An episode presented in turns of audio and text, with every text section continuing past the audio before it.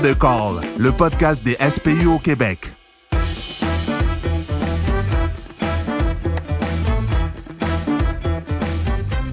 Bonjour, bienvenue dans Deux Calls avec Fred. Aujourd'hui, je reçois Valérie Bélanger, paramédic relationniste à la CETAM, et Charles Martin Saint-Amour, paramédic, paramédic communautaire intégré, qu'on va appeler les PCI pour paramédic communautaire intégré, aussi instructeur au SUS de la Montérégie, au CIS de la Montérégie, et euh, participe au service clinique de la CETAM. Bonjour à vous deux. Bonjour. Euh, Aujourd'hui, on va parler là, vraiment de votre modèle qui est unique là, de, comme, de paramédic communautaire intégré. Euh, comment donner le service de, plus communautaire aux, euh, aux, patients. Je dois avouer que je ne connais pas beaucoup votre service, fait que je vais le découvrir en même temps que tout le monde aujourd'hui. J'aimerais ça d'abord que vous me parliez là, comment, pourquoi vous avez créé ce produit-là, là, ce service-là? Euh, initialement, euh, notre directeur médical euh, régional, qui est Dave avait un vœu pieux et a travaillé très longtemps à établir ce, ce type de service-là. Euh, ça faisait plus que dix ans avant l'implantation qu'il rêvait de pouvoir installer ça. Euh, il s'est joint à notre équipe pour pouvoir voir les possibilités, voir ce qu'il y avait, euh, ce qui se faisait ailleurs au Canada et euh, dans le monde. Euh, et c'est les besoins justement du réseau et les besoins de particuliers de certains patients, dont la gériatrie, qui ont ciblé ça, donc pour pouvoir intégrer les paramédics dans le réseau et faire justement éviter les, les transports inutiles ou réorienter les gens au bon endroit avec les bons services pour, leur, pour leurs besoins spéciaux. Donc, initialement. Fait que le but, c'est encore d'amener les patients ailleurs qu'à l'hôpital. Oui, exact.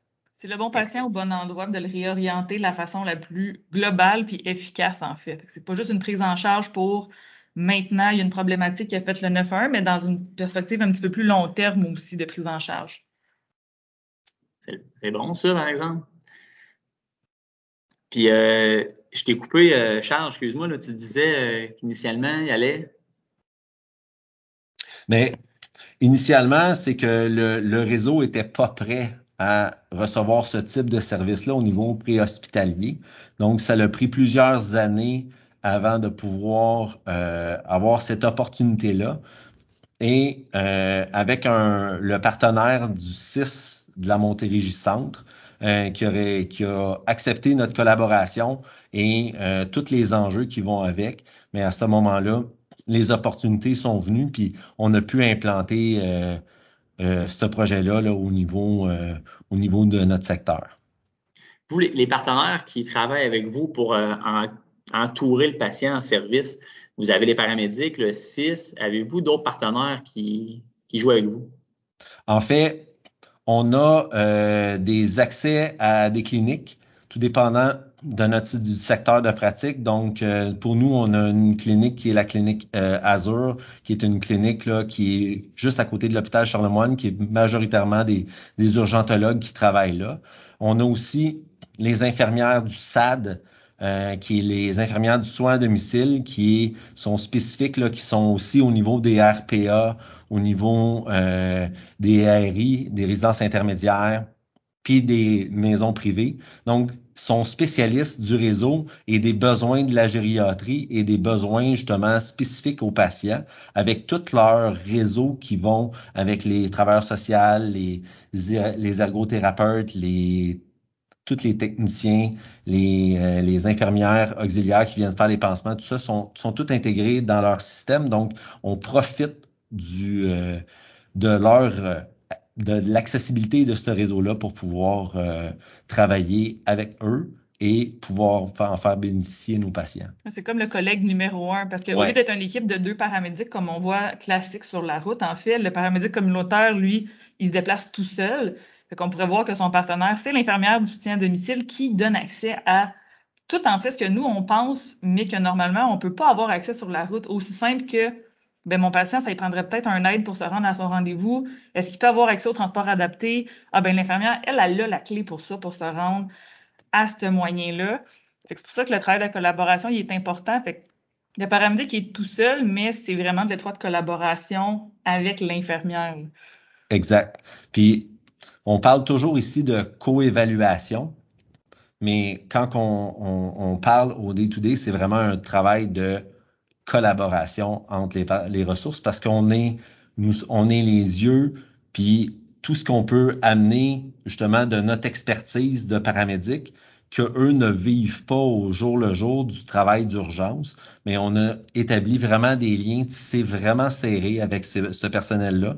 Puis c'est vraiment un lien de collaboration et de coévaluation pour le patient. Puis euh, vous, tu disais, là, euh, Valérie, que le paramédic il est seul dans son véhicule. J'imagine qu'il n'y a, pas un, pas un véhicule d'ambulancier. Il doit avoir plus un véhicule type superviseur ou. Euh, oui, c'est ça, il se promène dans un véhicule. Euh, exactement le même modèle que nous, on a comme superviseur. C'est juste qu'il est vraiment lettré paramédic communautaire. Il y a l'équipement qui est dedans. Puis en fait aussi, il les voit, les équipes de paramédics. Ça se peut que ce soit les équipes sur la route qui le contactent pour dire Hey, salut, moi je suis sur une P7, je pense que le cas pourrait être bon pour toi. Le patient ne veut pas vraiment venir à l'hôpital. Est-ce qu'on pourrait proposer d'autres choses? Fait que ça prend aussi le travail des gens sur la route qui sont euh, alertes, là, allumés pour aviser le paramédic communautaire, outre que par le l'ARAO classique, en fait, avec euh, le Centre de communication santé. C'est la même chose un peu, comme certains, euh, dans certains endroits, là, sont, ils sont pas limités au P4, P7 à nous, à nous communiquer avec nous pour pouvoir nous affecter. Donc, ça peut aller de toutes les priorités. Là. On s'entend que des fois, il peut avoir une P0 qui n'est pas une P0, une P1 qui n'est pas une P1 ou simplement une P1 avec un refus à risque qui là, ben, au lieu de faire juste un refus à risque, mais on réussit à donner des services à ce patient-là pour éviter justement de rendre son refus à risque plus sécuritaire. Ça ne veut pas dire qu'il n'y a pas besoin d'être transporté, mais à ce moment-là, comme le patient refuse catégoriquement d'aller à l'hôpital, mais ça met le patient dans le réseau, donc ça lui donne la possibilité d'avoir d'autres ressources que juste de rester chez lui et de faire un refus à risque sans, sans filet de sécurité. Puis, euh, est-ce que vos patients, fait que là, de ce que je comprends, là, il y a un appel qui est le jour 911, euh, P0 à P4, là, il y a un, à P3, il y a une ambulance qui se déplace comme avant. Les P4, P7, sont-ils automatiquement affectés à un PCI ou sont affectés euh, normalement ou c'est un triage secondaire? en fait, c'est des critères spécifiques, hein, parce qu'on s'entend qu'une chute avec fracture de hanche évidente, c'est une P4. Donc, quand c'est indiqué, c'est un exemple, quand il y a une certaine indication, euh, il, y a une équipe sur la route qui est affectée. Par contre, le reste des P4, P7 sont affectés automatiquement via la RAO, euh, comme une ambulance, euh, c'est une tablette pratiquement comme une ambulance avec un petit peu plus de, d'accessibilité, mais le PCI est affecté, se met en route, se met sur les lieux, s'affecte comme une ambulance avec euh, tout ce qui va avec, mais il est tout seul dans son ambulance, puis ce qui permet aussi d'être sécuritaire parce que la, la, répartition voit exactement où est-ce qu'il est le PCI euh, physiquement, donc au niveau sécurité, tout ça, c'est c'était un des enjeux, justement, d'être visible sur la route, puis de pouvoir, en fait, d'être visible aussi sur euh, si jamais il y a un arrêt cardio-respiratoire, puis on est sur le même coin de rue, ben, ils sont capables de nous affecter en priorité pour aller faire euh, le stop de clock pour au niveau de la réanimation. Là. Ah, c'est bon ça. Fait que, dans le fond, il y a deux façons pour un patient d'avoir les services des PCI. C'est l'appel 911, puis il y a une priorité urgente ou semi-urgente, que c'est l'ambulance qui se déplace, puis l'équipe de paramédics sur place constate que c'est, euh, ce serait peut-être une job pour vous autres. Ou sinon, la centrale vous affecte directement l'appel à vous autres pour que vous ayez chez le patient. Exact. Une fois chez le patient, votre travail, ça ressemble à quoi? Vous faites, faites l'évaluation pré-hospitalière ordinaire? J'imagine qu'il y a un plus à faire aussi. Oui, effectivement, on a plusieurs examens à valider, euh, toute la sécurité des lieux, euh, tout ce qui est alimentation, euh, abdominale, ingestion là, au niveau, puis excrétion au niveau des, des urines, alimentation et tout ça, les selles. On voit aussi tout ce qui est le global du patient pour arriver à, lors de l'appel à l'infirmière, d'avoir le portrait le plus complet pour pouvoir avoir une prise en charge sécuritaire. Donc, tu sais, tout ce qui est examen neuro, mais on va compléter avec certains nouveaux examens qu'on a appris en formation ou est-ce que notre directeur médical nous a formés sur des points spécifiques à valider pour qu'on n'est pas capable d'aller chercher avec un Cincinnati, qui est l'examen VAN, qui est, euh, qui est un examen un petit peu plus complet au niveau du euh, au niveau neuro. On va faire un lever marché, voir la sécurité du patient. Euh, on va s'assurer qu'il y ait les ressources familiales si jamais il reste tout seul, euh, voir pouvoir voir si euh, le patient euh, est apte à rester seul à la maison. S'il a besoin d'un transport pour la clinique, on organise le transport avec lui. être sûr qu'il se présente à son rendez-vous parce que on sait parfois, même s'ils sont aptes à rentrer, euh, à, aller à rendez-vous à la clinique, ils sont aptes à rester tout seuls. Des fois, des petits troubles cognitifs, des oublis et tout ça. Donc, on s'assure qu'ils soient pris en charge là, au niveau euh, sécuritaire. Et euh, tous les examens doivent être faits dans l'ordre comme il faut pour éviter justement de laisser un patient seul à la maison non sécuritairement. Une fois que vous avez complété l'évaluation, vous appelez euh, l'infirmière au centre de régulation pour avoir euh, ben, présenté le patient, le tableau clinique, votre cas. Puis ensuite de ça, euh, à deux, j'imagine, vous finissez l'évaluation clinique, établissez un plan de match. Est-ce que l'infirmière, après ça, parle, elle, au patient, demander son accord, son avis, donner des conseils d'usage, peu importe? Oui c'est pas un centre de régulation que non, c'est vraiment l'infirmière du soin à domicile qui est dédiée aux paramédics. Euh, mais en fait, euh, c'est vraiment une infirmière dédiée à nous. Euh, de façon sécuritaire, l'infirmière revient visiter le patient dans les 24 heures. OK. Donc, physiquement. Qu'il soit, transféré en clinique ou non. S'il va à la clinique, il va, elle va aller le voir minimalement, euh, maximal de 24 heures post-clinique pour évaluer les besoins physiques selon les besoins SAD, c'est-à-dire donc un patient qui a besoin spécifique d'avoir un d'être vu par un ergo, elle, elle va émettre les billets et tout ça, remettre vraiment les pendules à l'heure avec le patient, revalider la compréhension de la, mettons, euh, d'une prescription de médicaments. Donc, ça, c'est fait par l'infirmière. Si l'infirmière n'est pas capable de se déplacer, ben elle, elle va demander au PCI, mais regarde, j'arrive pas dans, les délais de 24 heures, peux-tu aller voir le patient? Fait que là, ça va être le PCI dans une deuxième coévaluation parce qu'il n'est pas capable de, dans ses temps, avec le, tout son travail avec d'autres patients, de pouvoir aller le voir. Donc, il y a toujours une, une deuxième phase, c'est la visite du PCI et dans les 24 heures, soit suivant le rendez-vous en clinique, soit la visite du PCI, l'infirmière vient visiter le patient. Intéressant quand même. Euh, ça donne ça ajoute un plus, le suivi euh, assuré, là, soit par un, PCI, par un PCI ou par l'infirmière. Je trouve ça le fun.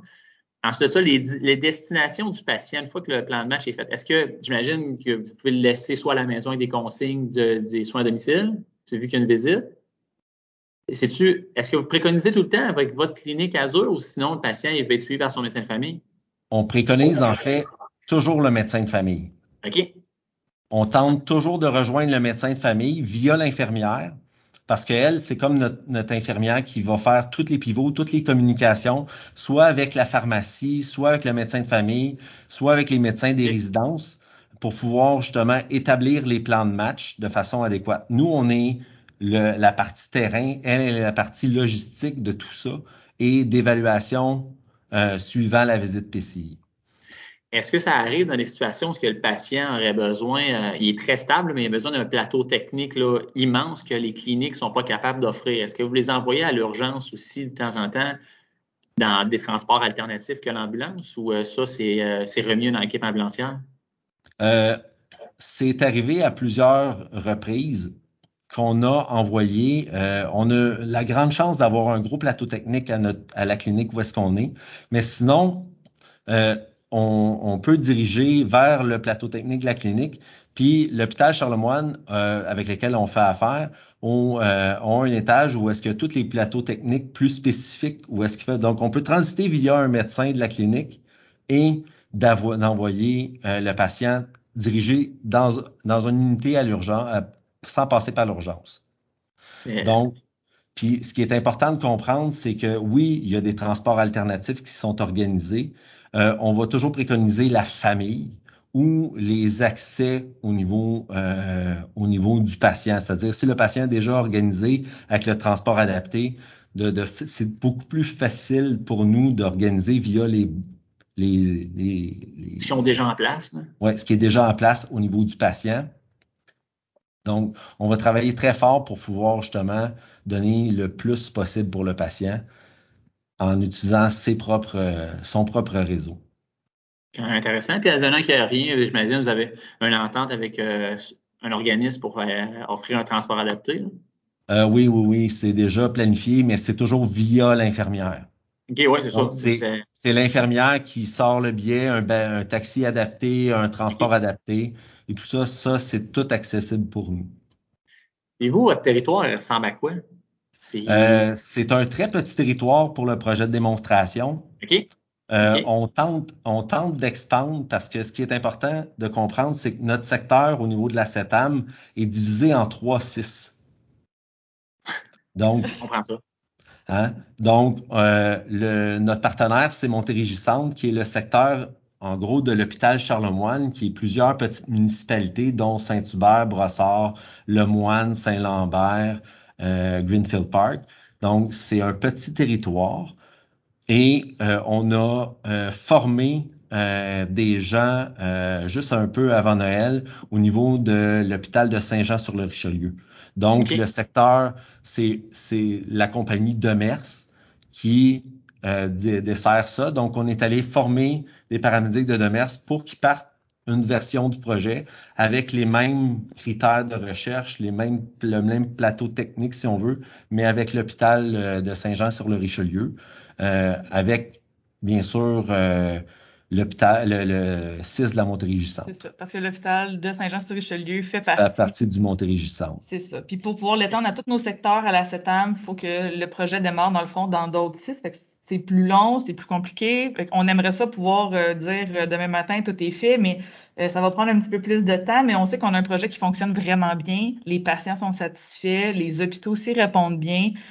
C'est juste une question de, de temps puis d'organisation. Mais c'est ça, on, doit travailler avec ce partenaire-là qui est le 6, peu importe lequel.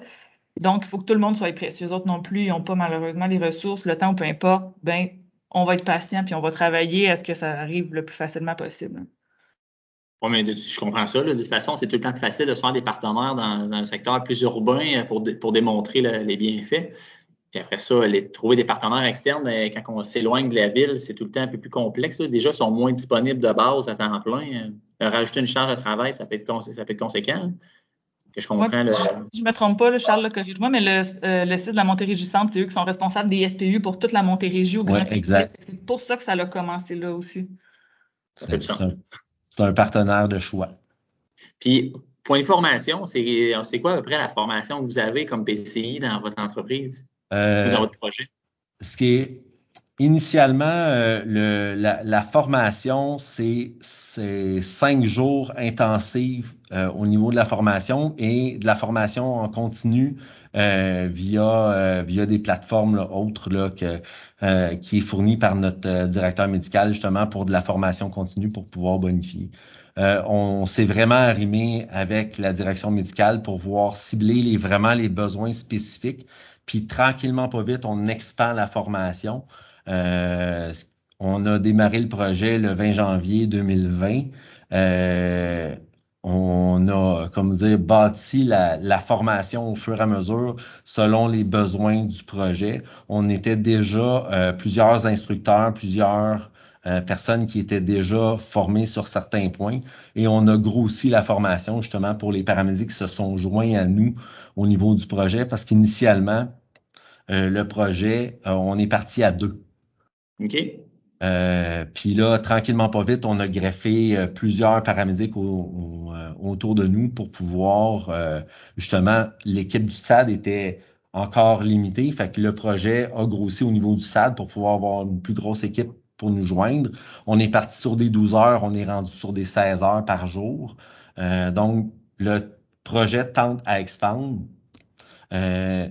Donc, à ce moment-là, au niveau, euh, au niveau PCI, c'est vraiment euh, un 40 heures de formation plus toutes les formations continues là, qui sont fournies justement par la direction médicale. Puis on a ouvert les postes il n'y a pas longtemps, en fait, tellement ça va bien. On a pu ouvrir aux paramédics à l'interne de s'impliquer dans le projet. Euh, dans le fond, parce que c'était surtout les gens qui avaient travaillé sur le projet de démonstration pour le monter qui en faisaient partie, le service clinique et tout ça. Euh, puis là, ben, comme ça fonctionne bien, ben, ils ont eu besoin de plus de main-d'œuvre. Puis il n'y avait pas de compétences particulières de demander, ça prenait un minimum d'ancienneté pour appliquer.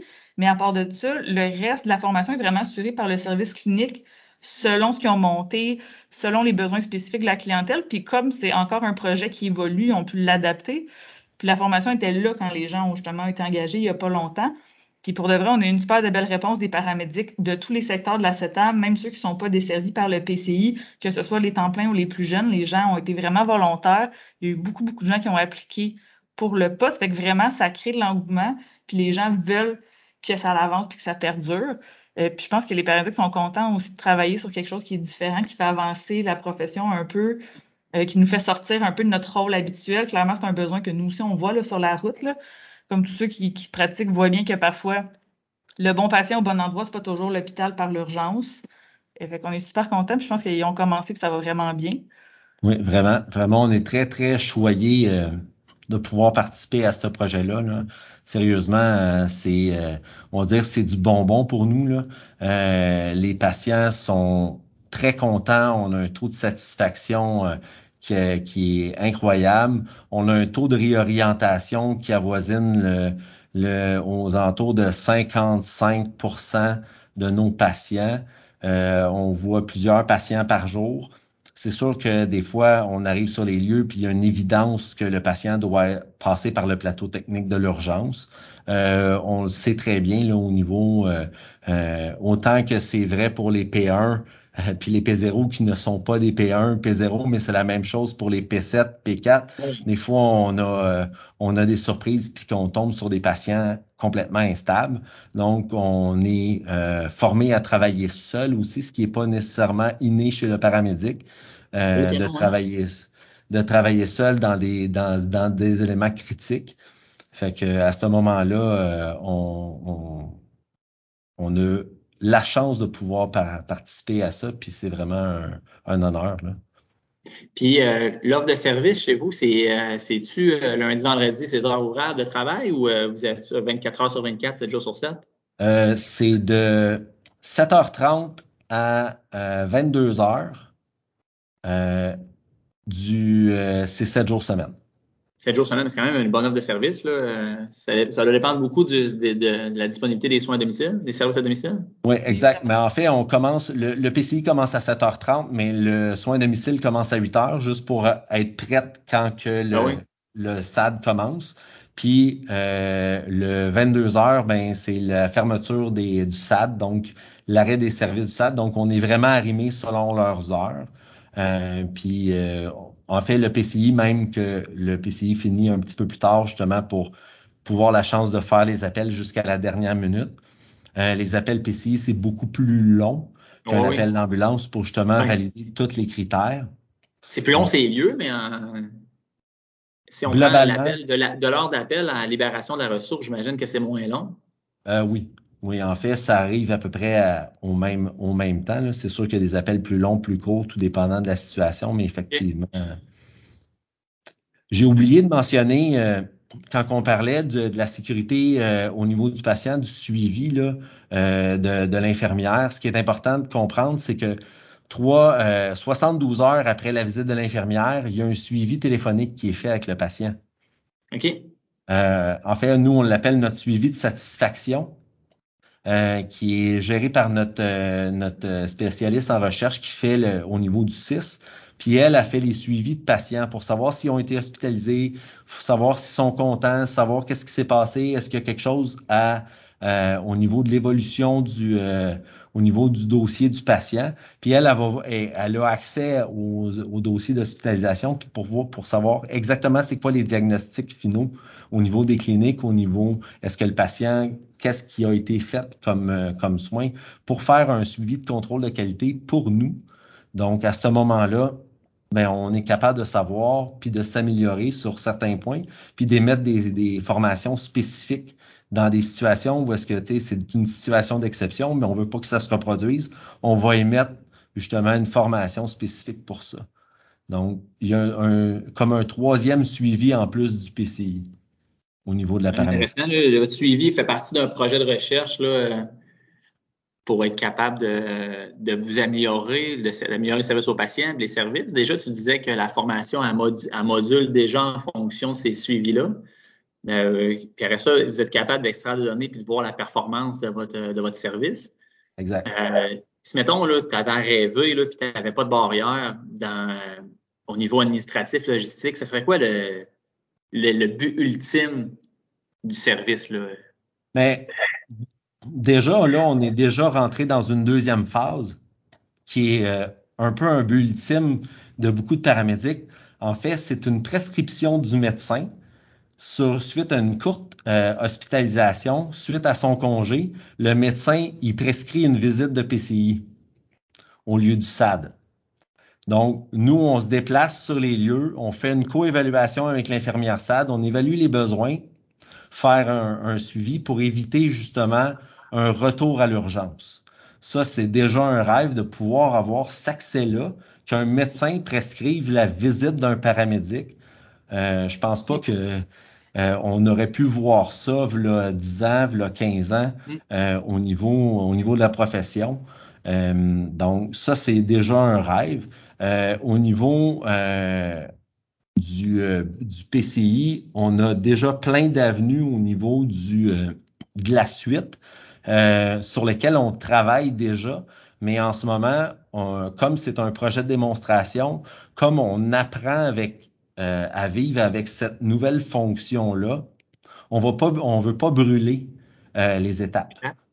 Hein? On veut pas brûler les étapes, fait qu'il y a plusieurs autres étapes qui s'en viennent, plusieurs choses sur lesquelles on veut aller au niveau de la paramédecine, puis on n'a pas vraiment de restrictions en ce moment. Ce qui est la beauté de la chose, notre directeur médical, il veut que ça avance au plus loin que la paramédecine peut aller.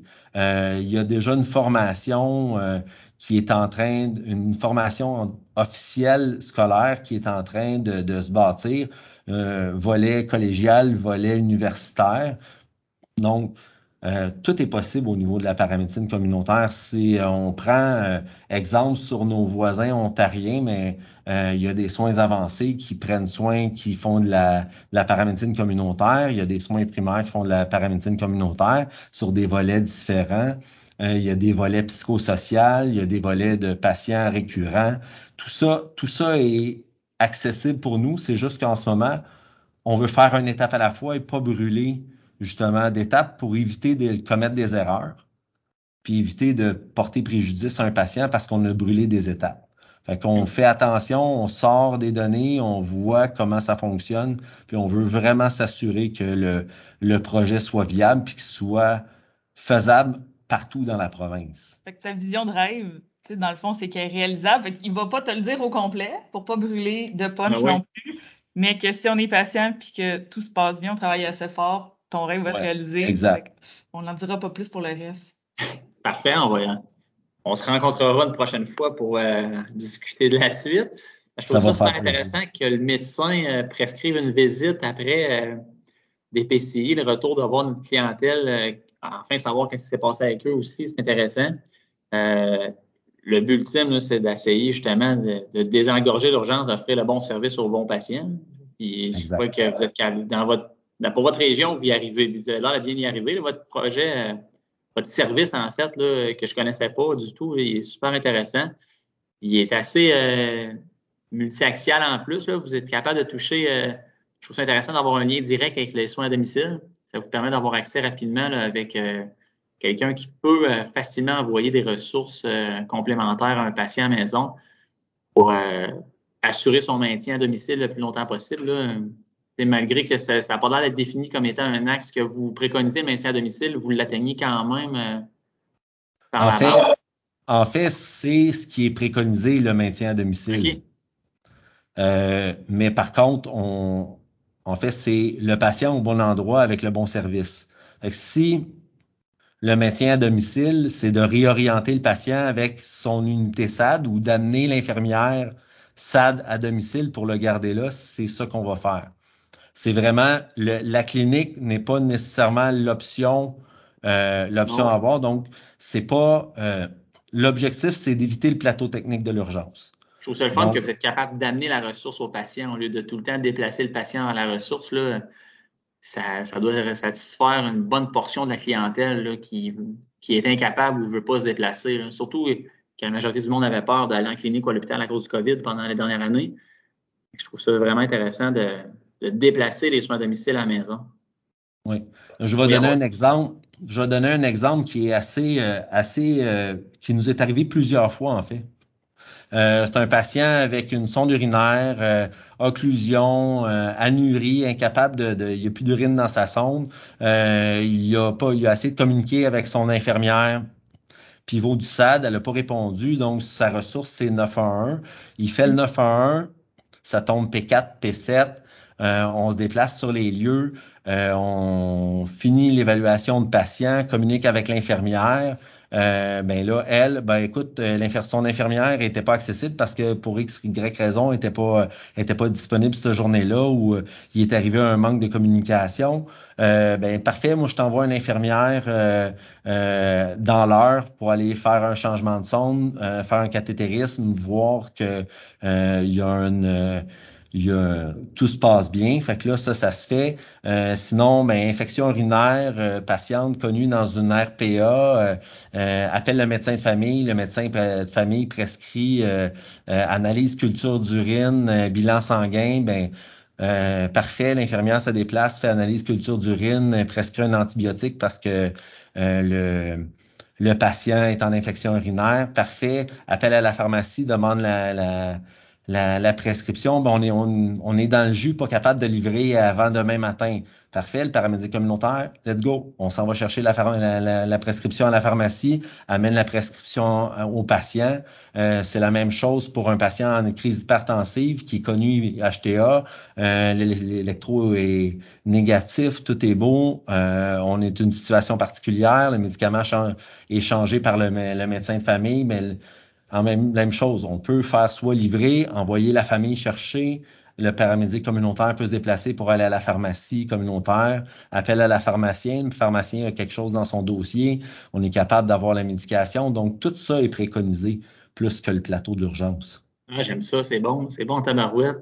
C'est un bon service que vous avez. Euh, je le découvre, puis je veux de plus en plus. Il y a beaucoup d'aspects vraiment intéressants que j'aime ça j'aime donner le petit plus au patient, le petit effort supplémentaire pour euh, améliorer le service puis diminuer euh, la récurrence ou l'achalandage des urgences. Puis j'ai, je crois sincèrement que vous avez une bonne réponse à ça là, avec votre service. C'est super intéressant. Euh, si avez-vous d'autres points que vous voulez mentionner sur votre super service? Parce que ben, comme on dit, c'est c'est vraiment un travail d'équipe. Hein?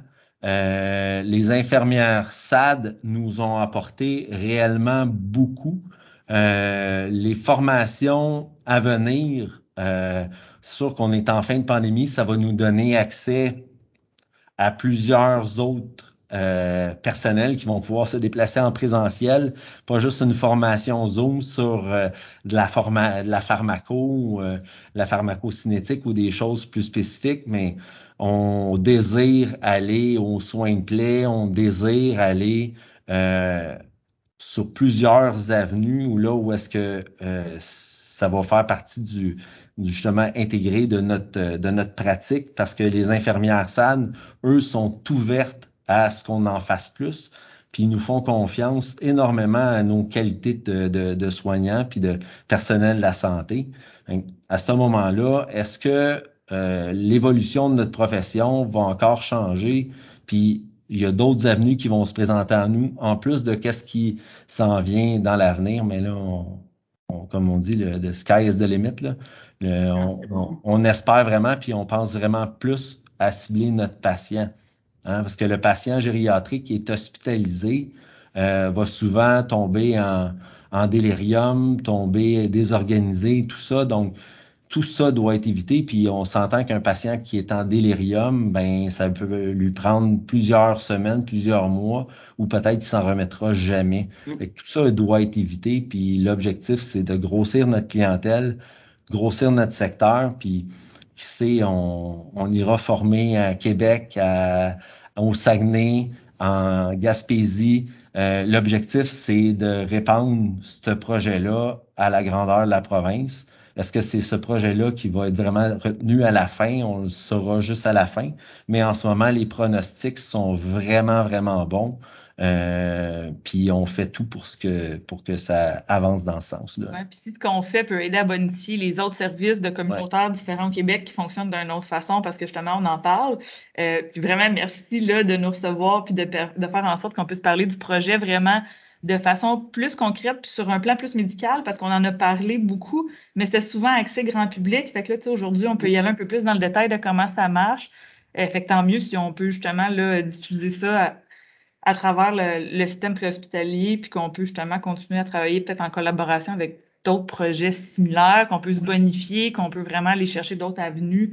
C'est ce qui nous fait le plus plaisir, là, je pense, après ça. Parce qu'effectivement, les autres projets de paramédecine communautaire, si on, on mêle toutes nos idées, tous les soins, puis qu'on arrive à faire une unité à tout ça, il n'y a rien qui empêche ça. Là.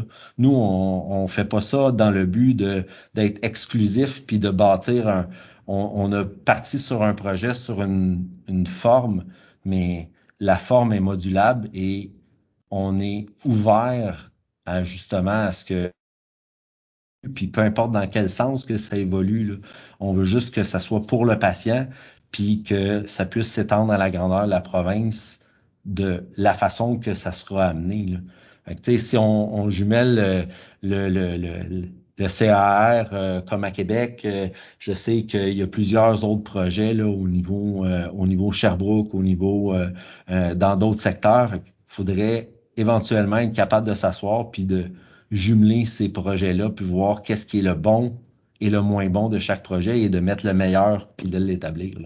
Je suis d'accord avec toi là-dessus. En tabarouette, on aurait un méchant beau service à, offrir à la population, hein, à, tout mélanger les bonnes idées puis les bons coups de tout le monde. Euh, là-dessus, je vous remercie, euh, Valérie et euh, Charles, Martin, de nous avoir parlé de votre service, qui finalement vraiment est vraiment intégré pour la population, avec beaucoup de partenaires qui offrent un bon service. Puis je vois que tu es enthousiaste de participer à ce projet-là sur la route. Ça fait plaisir de voir ça. Puis Valérie, tu disais que même les, il y a, il n'y a pas de, jeunes ou de vieux euh, qui sont plus ou moins intéressés. C'est l'ensemble de vos paramédics à cet âge qui sont intéressés au projet. ça touche vraiment tout le monde. Je pense que nos P4, P7 là, deviennent enfin intéressantes et stimulantes pour le paramédic. Ça, doit accrocher beaucoup les paramédics. Merci beaucoup de votre visite en deux cas. J'espère qu'on va pouvoir se revoir plus tard pour la suite euh, du projet et l'évolution de votre projet. Ce serait intéressant. Oui, vraiment avec plaisir. Ça va nous faire plaisir de t'en parler. Puis merci de l'invitation encore.